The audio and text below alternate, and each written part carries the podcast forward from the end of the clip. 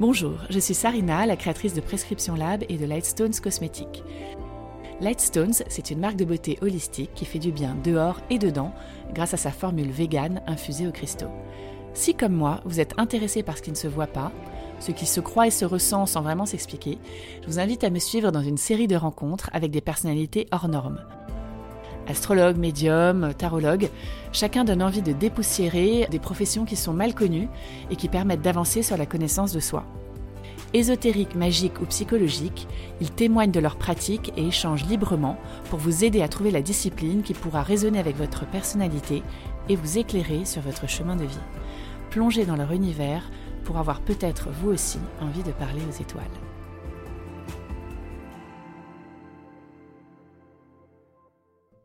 Bonjour Amandine. Bonjour Sarina. Je suis ravie de te rencontrer, surtout que ça a été euh, compliqué de t'avoir avec nous. Merci de me recevoir. Je sais que tu es timide et je te remercie du temps que tu nous donnes. Écoute, c'est très simple. Je vais commencer par. Euh, est-ce que tu peux te présenter? Alors, je suis Amandine. Je suis euh, accompagnante au changement. J'aime bien euh, définir ça comme ça. J'ai beaucoup de mal en fait à définir ce que je fais exactement parce que euh, j'ai l'impression que ça varie en fonction des personnes qui viennent à moi pour une problématique. Et donc, euh, en fonction de leur problématique, mon approche va changer. D'accord. Moi, je t'ai découvert par Instagram et tu as un univers qui est incroyable. Comment ça t'est venu? Comment tu as commencé? Alors j'aime bien euh, tout ce qui est pastel, coloré, tout ce qui appartient à l'univers euh, de l'enfance. Ouais, exactement. En fait, j'ai l'impression que c'est un moyen plus simple de toucher l'enfant intérieur et que ça fait appel à certaines catégories de personnes. Je, je, alors, je veux pas me jeter de fleurs, mais je trouve que parfois les textes sont profonds et les illustrations complètement euh, innocente, candide, et pas du tout en rapport avec le texte. Et je trouve que ça permet d'ancrer les choses en communiquant directement à l'enfant intérieur. Excellent. Je le vois un peu comme ça. Et j'étais vraiment surprise par ça, parce que c'est vrai que tu as un univers qui est très frais. Et souvent, quand on parle peut-être de euh, d'astrologie, mm. euh, d'oracle, de divination, on a, on a un univers peut-être parfois un peu noir, un peu goth, un peu magique. Et c'est ça qui est top, c'est que toi, tu es complètement en rupture avec ça. En fait, je voulais complètement déconstruire euh, ça. Je trouve que les dans le développement personnel en général, sur Instagram, c'est monotone. C'est toujours de la même couleur. c'est toujours des textes sur un fond de même couleur. Il y a quelque chose de bah, de terne en fait et de très sérieux. Et moi je voulais complètement déconstruire ça et sortir de, de ce côté euh, très sérieux, très je me prends au sérieux. Voilà. C'est top. Et euh, comment est-ce que tu peux nous parler de ton métier? Alors, l'idée, c'est que tu reçois donc souvent des jeunes femmes, j'imagine, c'est un peu plus féminin. Ton... Oui, mais j'ai quelques hommes. Quelques hommes? Ok. Et, et, en fait, ils te connaissent comment? Par Instagram, par bouche à oreille? Alors, majoritairement par Instagram, mais c'est souvent, euh, on me découvre, puis on me conseille. Voilà, ça, je dirais 50-50. Ok. Et, tu rentres dans une relation, en fait, on, en parlait, sur lequel je pense que la colonne vertébrale de ton métier, c'est un peu l'empathie, voire la psychologie. Hmm. Et les cartes te servent dans. Voilà, comment te servent les cartes? C'est pour confirmer une intuition? Alors, je me sers des cartes quand rendez-vous de tarot, qui sont pour moi la suite du tirage du mardi que je propose sur Instagram. C'est parce qu'on me l'a demandé, mais sinon, je me sers pas de cartes. J'ai pas besoin de support pour confirmer une intuition je dis toujours que c'est une porte ouverte, que euh, c'est une fenêtre plutôt qu'une porte ouverte, que c'est une fenêtre sur une possibilité qui s'offre à un, instant T, mais que on est entièrement décisionnaire de euh, l'issue de la situation. Le libre arbitre étant la chose pour moi la plus importante. Ce que j'offre, c'est une, une fenêtre, une, possibilité. Une perspective, exactement. On n'est pas du tout dans un destin qui serait gravé. Non, d'ailleurs, j'aime pas tout ce qui est. alors, je pense qu'il y a des. Je pense qu'il y a des, des checkpoints dans la vie qui effectivement sont inscrits à l'avance. Je pense qu'il y a des passages qui sont obligés. Je pense qu'il y a des choses qu'on doit vivre et c'est inscrit comme ça. Quoi qu'il arrive, tout euh, nous mènera toujours à ça. Mais le reste, le chemin pour arriver jusque-là, je pense qu'on est entièrement décisionnaire de tout ça. Que c'est la résultante de nos choix. D'accord. Et tu me disais d'ailleurs, moi c'est une grande question quand je, raconte ce podcast sur euh, mm. euh, un peu l'ésotérique, etc. Tu donnes pas les mauvaises nouvelles. Ah non, non, non, non, non.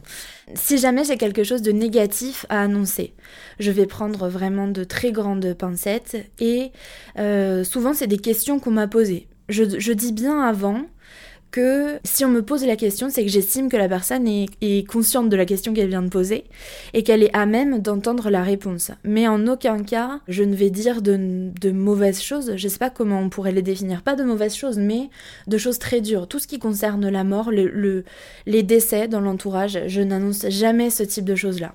Déjà, j'essaie de ne jamais capter l'information. Je demande consciemment à ne pas avoir ce type d'information. Mais quand je l'ai, je ne vais jamais dire euh, un tel dans votre entourage va décéder. Parce que pour moi, euh, la mort, c'est un rendez-vous, on arrive pile à l'heure et c'est inévitable. Donc, je, ne veux surtout pas changer le cours de l'histoire, je dirais donc je ne je donne que des bonnes nouvelles. J'aime bien dire ça. Et d'ailleurs, tu m'as raconté une histoire mignonne sur une de tes euh, une, cliente, je sais pas comment une cliente. oui, alors j'ai du mal avec cliente. Oui, moi aussi, j'aime pas Des fois, j'aimerais dire euh, patientèle, mais on peut pas dire ça. Je sais pas. En tout cas, une, femme qui vient voir régulièrement, qui t'a trouvé, en fait, qui a défini ta profession absolument. Elle m'a dit que je disais la bonne nouvelle, la bonne fortune. Et je me suis dit, ah, c'est génial. C'est exactement ça que je veux faire. C'est du positif. oui. C'est top. Et quand est-ce que tu as commencé à basculer dans ce monde-là? C'est quoi ta révélation? Est-ce que, est, que ça a toujours été en toi, dans ta famille? Est-ce qu'au contraire, un jour, tu t'es dit, il y a une espèce d'épiphanie, tu t'es dit, je me rends compte que mes intuitions mm. sont vraies, j'ai un, mm. un don et je, je veux le travailler. Comment ça s'est produit chez toi? Alors, mes parents sont thérapeutes, sont dedans. Alors, ma mère est guérisseuse, et euh, mon papa est sculpteur, il est artiste, mais ils ont tous les deux des dons de médiumité depuis toujours, euh, j'ai aidé ma maman, dans le sens où, euh, tiens, j'ai cette personne, voici sa date de naissance, puisque la numérologie, c'est le socle principal, je dirais, de mon activité. Qu'est-ce que tu en penses euh, Comment je pourrais l'aider au mieux? Ça a commencé comme ça, mais j'ai eu un parcours tout à fait classique, au niveau scolaire notamment, où j'ai fait des études de droit. voilà, je me dirigeais pas du tout vers ça. C'est incroyable. Et tu m'as même dit que tu avais, euh, tu voulais aussi être doula. Alors oui, en fait, il y a plein de choses qui m'intéressent et je sais que j'aurai pas euh, suffisamment de temps pour tout découvrir tellement il y a de, choses à voir. Donc pendant mes études de droit, j'ai fait plein de formations. Les premières années, j'ai fait une formation en Ayurveda, une formation en naturopathie et j'ai trouvé une formation de doula tout à fait par hasard et euh, ça a été merveilleux c'est peu connu en France en fait.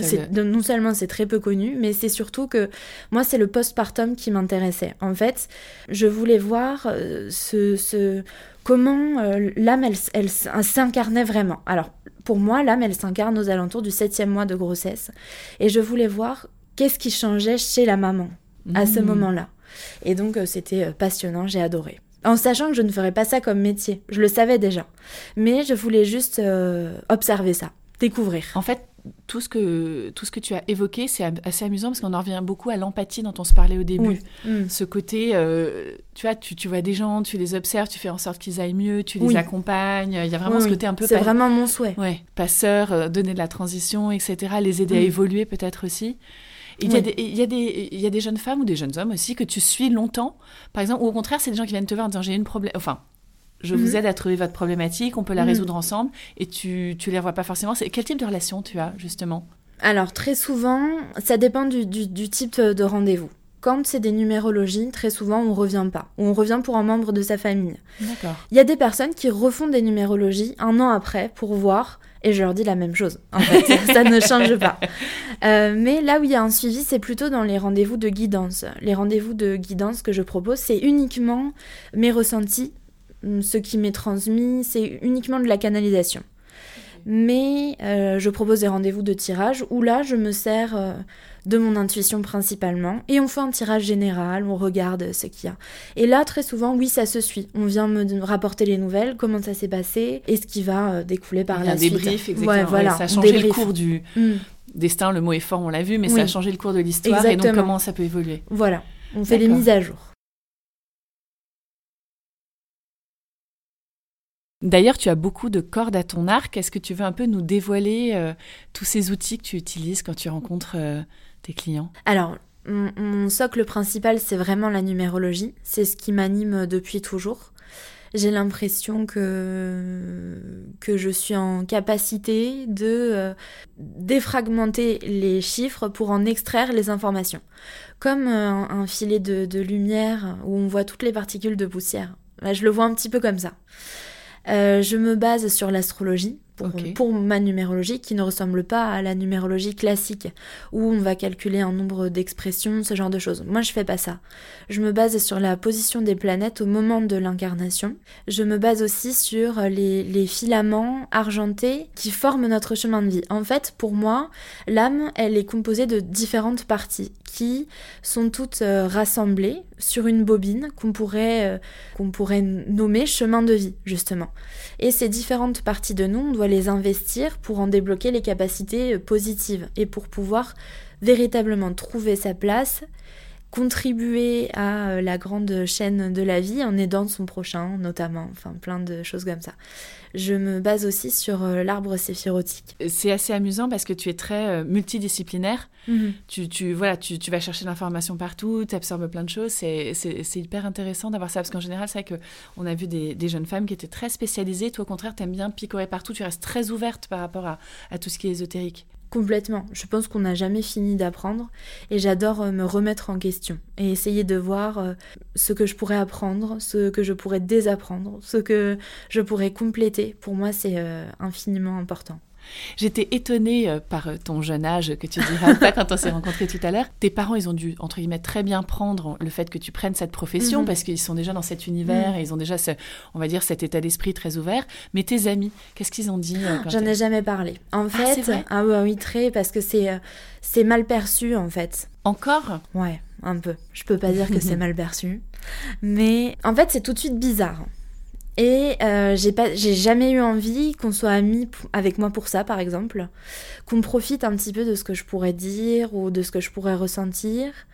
Et euh, non, je l'ai jamais dit en fait. Je le mettais en avant par mes parents, en disant quand on me demandait bah, qu'est-ce qu'elle fait ta maman, par exemple, ah bah elle est guérisseuse. Et en fonction des réactions, soit je le disais, soit je le disais pas. Mais la majeure partie du temps, je l'ai jamais dit. Ce qui est assez étonnant, c'est que là, dans le cycle d'interview euh, qu'on est en train de faire, mhm. on se rend compte qu'au contraire, en tout cas, il y a une partie de la population, en effet, qui est peut-être un peu euh, plus en avance ou un peu minime, mais qui, au contraire, en ce moment, est fan de ça. Oui. Mais quand on est en adolescent comme ça, c'est très bizarre et compliqué à expliquer. On est tout de suite catalogué et moi, j'avais pas du tout envie de ça. C'était les, sœurs Halliwell. ouais, un petit peu, ouais. Mais c'est vrai, tout le monde a cette image. Alors que non, pas du tout. Non, pas du tout, au contraire. Et, euh, et après, j'avais d'autres questions à te poser, justement sur ce qu'on vit nous tous en ce moment. Mhm. Tu vois, on est en train de se rendre compte qu'il y a des vrais changements dans l'inconscient collectif, que le Covid a accéléré tout ça, et que justement, les gens qui se tournaient un peu plus vers l'invisible, c'était peut-être aussi qu'en ce moment, on se sentait tous un peu perdus mhm. et qu'on avait besoin de grande direction, qu'on avait besoin de donner du sens. Et, et, et, tous les soignants, tous les, les guidants qu'on a rencontrés, qu'on va, qu'on va interviewer, sont beaucoup là-dedans, en train de nous dire, moi j'aide aussi parce qu'on est dans une espèce de sas où les mm. gens sont un peu perdus et ils ont besoin de trouver une espèce de carte euh, pour se diriger. C'est mm. quelque chose que tu ressens toi aussi Oui, absolument. Absolument. Alors moi je pense que les énergies autour de nous ont changé. On parle beaucoup de la 5D et de l'ère du verso. Oui. Alors pour moi, on n'est pas encore en 5D, c'est pas pour demain. Il y a encore vraiment du, des choses à déconstruire pour pouvoir véritablement monter en vibration. Ça, c'est quelque chose qui est mal compris. Il y a des personnes aujourd'hui dans le monde qui vibrent déjà en 5D mais c'est pas le cas de la majorité. Et c'est seulement à ce moment-là que la Terre ascensionnera jusqu'en 5D. C'est un peu complexe, mais je pense que c'est ça justement qui, euh, qui, qui, donne tout cet engouement pour euh, ce qui était caché en fait, ce qui est nouveau. On a beaucoup parlé de l'ère du verso aussi, je l'ai vu un peu partout. Pour moi, on est justement dans ce sas de l'ère du verso. Pour moi, on, on est entré hum, dans, dans les prémices de l'ère du verso, mais c'est pas maintenant qu'elle va s'installer pour moi. Ce que nous disait Sophie pas. Il y a plusieurs écoles. J'ai interrogé des jeunes femmes qui nous disaient non, ça y est, on est rentré dans l'ère du verso, on le sait juste pas encore, mais on, est en train, on, le vit mhm. là déjà. Et en effet, et Sophie, euh, qui est aussi une autre astrologue, nous disait non, non, pour moi, c'est une entrée qui va se faire sur des centaines d'années et on commence à rentrer. Exactement, on commence à rentrer. et c'est une ère de générosité, de partage, d'amour et, d'intuition aussi, mm. et d'immatériel. Et, c'est peut-être en ça euh, qu'on est tous en train de se poser des questions et que le Covid nous a un peu fait prendre du recul mm. aussi par rapport à tout ce qu'on a vécu là depuis un an. Euh. Les perceptions s'ouvrent aussi. On est beaucoup plus à l'écoute de nos intuitions, je trouve. C'est ce qu'on me rapporte en tout cas. Euh, on essaie de voir euh, au-delà des choses, d'aller encore plus loin. Et puis le fait qu'on ait été confiné, ça nous a forcé à regarder le voisin, à voir comment ça va. Ça a renforcé les liens en fait. Et ça a généré plus d'empathie, plus, plus d'amour. Et toute cette générosité, ça a augmenté les vibrations, ce qui a permis de mieux assimiler les changements au niveau astrologique, au niveau je sais pas comment on pourrait dire, dimensionnel, tout ça.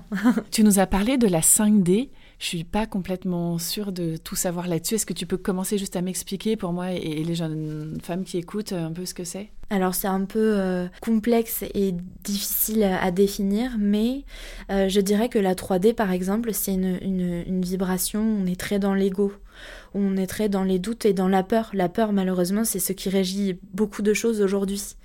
La 4D, pour moi, c'est une phase de déconstruction. Le 4 en numérologie, c'est le chiffre du bâtisseur, de celui qui va créer, qui va construire concrètement dans la matière.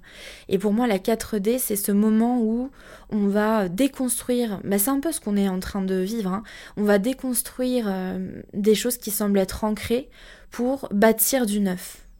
Et la 5D, c'est une vibration pour moi euh, d'amour, d'entraide euh, absolue, de, de, de, lumière, de paix en fait, où il y aurait plus de guerre. Donc c'est pas pour demain. non, un homme meilleur, une humanité plus plus éclairée. Complètement et surtout euh, plus généreuse, plus euh, compréhensive, moins dans le jugement, plus dans le jugement en 5D. D'accord. Et tu disais que tu faisais aussi beaucoup de numérologie. Ah oui. Et la numérologie, est-ce que tu peux nous expliquer un peu comment ça fonctionne? Est-ce que ça et toi, ce que ça te permet d'inscrire en fait quand quelqu'un vient te trouver, tu lui dis quoi par rapport à sa date de naissance et alors, euh, je fais pas de numérologie classique. En fait, je n'ai aucune formation en numérologie. J'en ai jamais, j'en ai jamais fait. Les chiffres, c'est quelque chose qui me parle depuis toujours.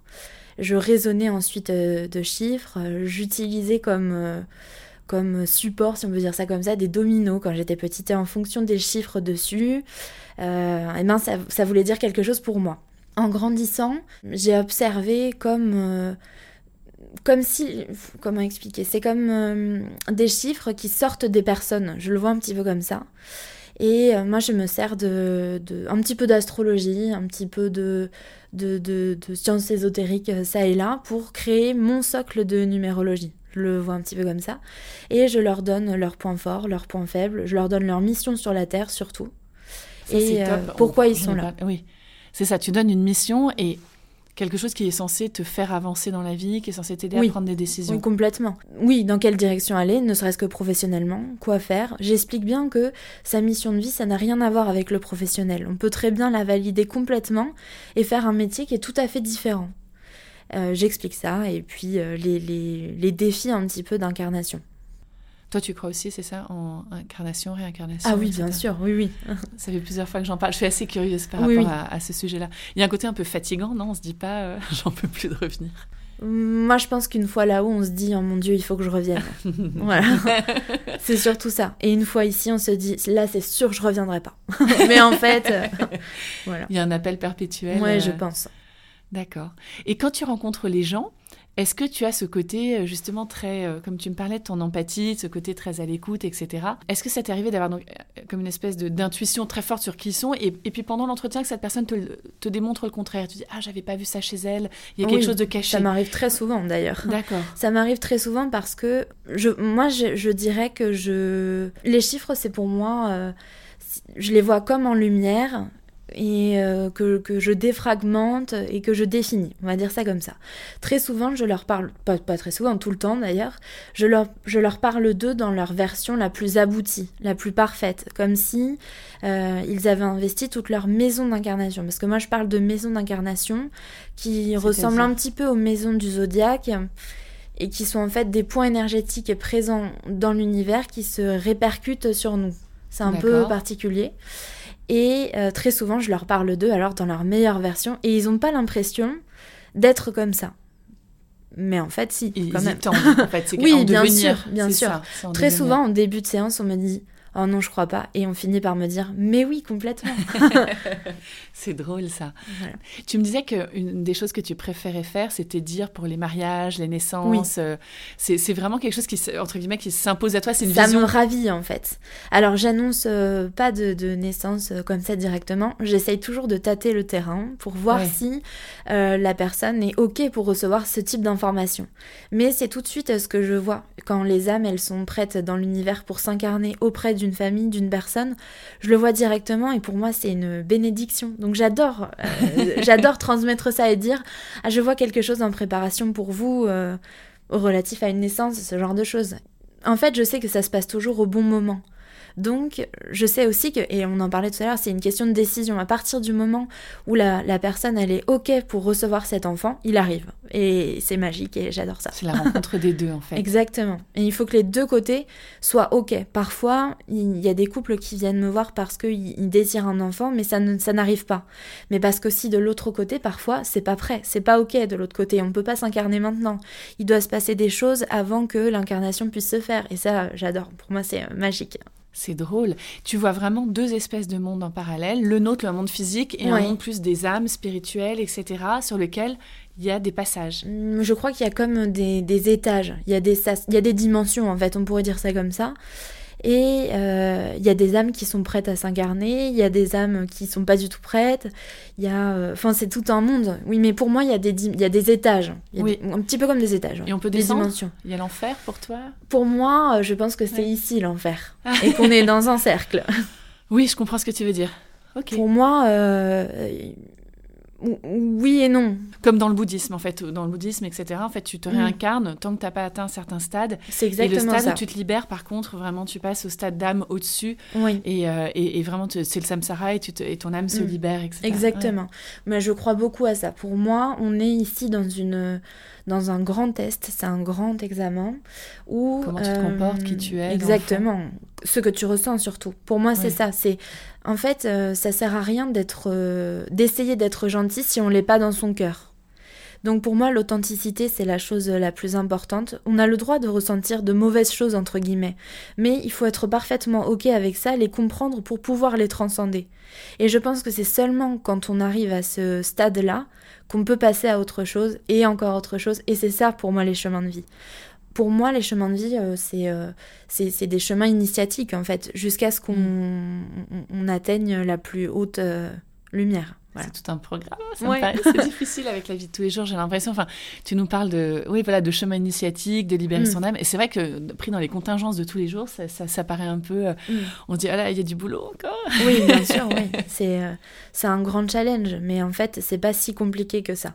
Je pense qu'il faut s'écouter, que c'est la chose la plus importante et que tout nous mène de toute façon euh, où on doit aller, où on doit arriver. Donc, je suis d'accord avec ça. Je suis d'accord avec ça qu'à un moment, en fait, les choses redeviennent parfaites comme elles devaient être, ou que, que l'étape, même si elle est difficile, il fallait la franchir pour passer à autre chose. Exactement, oui, oui, tout le temps. Mais c'est dur quand on n'a pas le sens, tu vois, quand on est tous un peu, euh, un peu comme, je trouve parfois un peu comme des petites souris dans une roue, tu te dis, mm. mais je cours, je cours, et, quelle est la différence? C'est ça qui...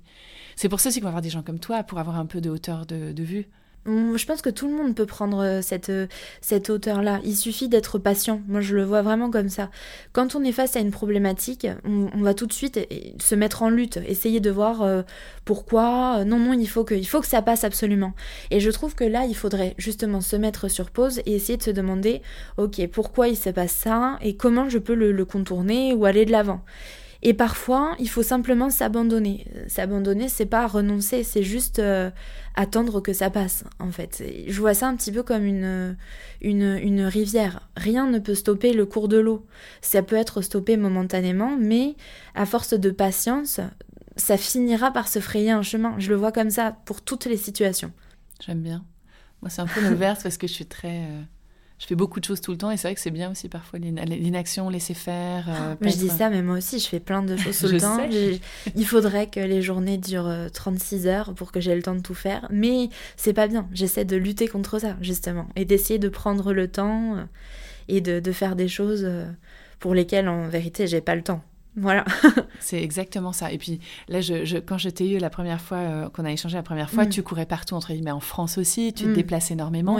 C'est vrai que c'est très présent. Comment tu te recharges justement par rapport à tous ces gens? Tu nous as même les, DM euh, sur Instagram, je ne peux pas répondre tellement il y en a, etc.